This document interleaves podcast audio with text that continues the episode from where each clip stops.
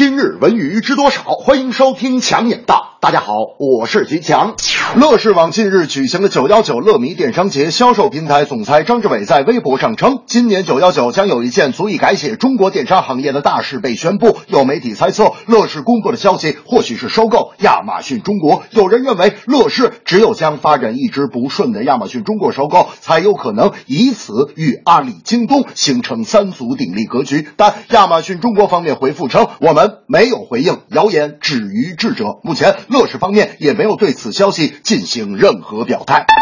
理性的说，亚马逊的平台和服务是区域共享的模式，把中国区整个平台出售给乐视，可谓价格不菲。就算乐视出得起钱，如果亚马逊不把用户数据交给乐视，乐视买的只剩下亚马逊的物流体系了。虽然亚马逊在中国目前发展一般，可拥有三千六百亿美元市值的它，这么着急把亚马逊中国卖出去套现，怎么听怎么不靠谱。我觉得相互拿出资源展开合作，倒是一个。双赢的办法。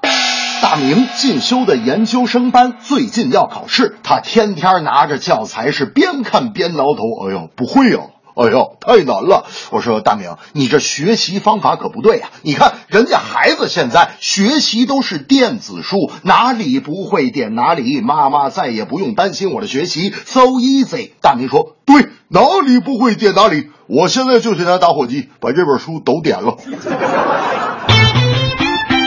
近日，《喜剧总动员》第二期节目在优酷如期上线，开启了全新一周的喜剧之旅。节目通过笑中带泪这一路径，频频升华喜剧综艺搞笑诚可贵、深思价更高的命题。针对什么是幽默的喜剧这一问题，《人民日报》在点评《喜剧总动员》时论述到：优秀的喜剧则必然是严肃的，因为严肃才充满力量。《喜剧总动员》中的跨界演员和专业喜剧人所要表达的真正喜剧性，都附着在严肃的主题。以上。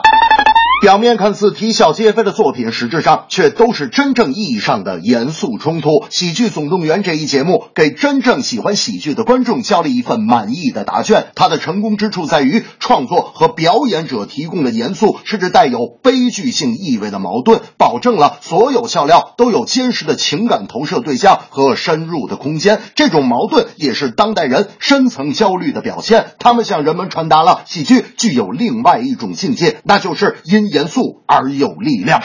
大明那天就说了：“这个今天我看了一个新闻，说的特别严肃，结果给我乐坏了。”我说：“啥新闻？”大明说：“说有个人呢去动物园看老虎，结果掉到老虎洞里了，正好砸到老虎的身上。”我说：“啊，有没有生命危险？”大明说：“饲养员发现的快，给救上来了。关键是这哥们掉下去之后，吓得一山的老虎第二天都没敢出来。